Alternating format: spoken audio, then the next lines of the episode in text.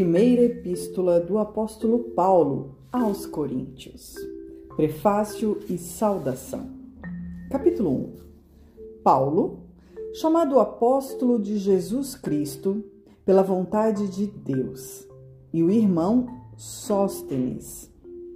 A igreja de Deus que está em Corinto, aos santificados em Cristo Jesus, chamados santos, com todos os que em todo lugar invocam o nome de nosso Senhor Jesus Cristo, Senhor deles e nosso. Graça a vós e paz da parte de Deus, nosso Pai, e do Senhor Jesus Cristo. Sempre dou graças ao meu Deus por vós, pela graça de Deus que vos foi dada em Jesus Cristo porque em tudo fostes enriquecidos nele, e em toda a palavra e em todo conhecimento. Como testemunho de Cristo, foi mesmo confirmado entre vós, de maneira que nenhum dom vos falta, esperando a manifestação de nosso Senhor Jesus Cristo, o qual vos confirmará também até ao fim, para serdes irrepreensíveis no dia de nosso Senhor Jesus Cristo. Fiel é Deus, pelo qual fostes chamados para a comunhão de seu Filho, Jesus Cristo, nosso Senhor. Apelo à união. Rogo-vos, porém, irmãos, pelo nome de nosso Senhor Jesus Cristo, que digais todos uma mesma coisa, e que não haja entre vós dissensões. Antes, Sejais unidos em um mesmo pensamento e em um mesmo parecer.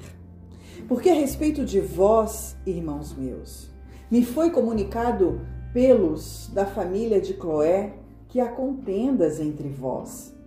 Quero dizer com isto que cada um de vós diz: Eu sou de Paulo, e eu de Apolo, e eu de Cefas, e eu de Cristo.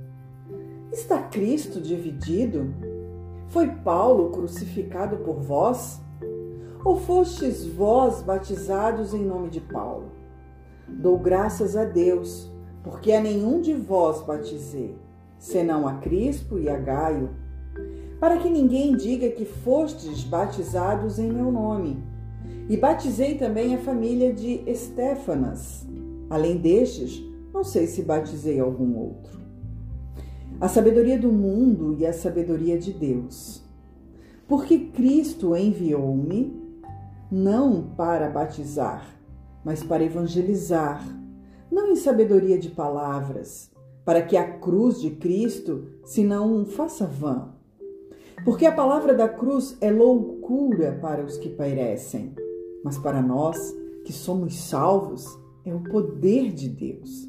Porque está escrito: Destruirei a sabedoria dos sábios e aniquilarei a inteligência dos inteligentes. Onde está o sábio? Onde está o escriba? Onde está o inquiridor deste século? Porventura não tornou Deus louca a sabedoria deste mundo?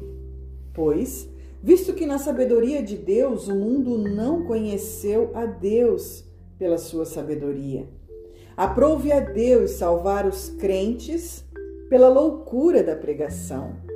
Porque os judeus pedem sinal e os gregos buscam sabedoria. Mas nós pregamos a Cristo crucificado, que é escândalo para os judeus e loucura para os gregos. Mas para os que são chamados, tanto judeus como gregos, lhe pregamos a Cristo poder de Deus e sabedoria de Deus. Porque a loucura de Deus é mais sábia do que os homens, e a fraqueza de Deus é mais forte do que os homens.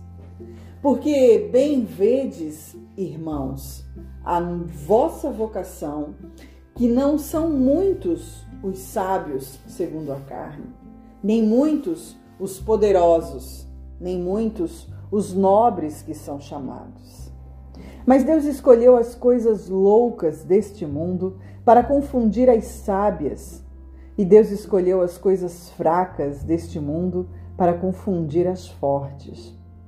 E Deus escolheu as coisas vis deste mundo e as desprezíveis e as que não são para aniquilar as que são, para que nenhuma carne se glorie perante ele. Mas vós sois dele, em Jesus Cristo, o qual para nós foi feito por Deus sabedoria e justiça e santificação e redenção, para que, como está escrito, aquele que se gloria, glorie-se no Senhor.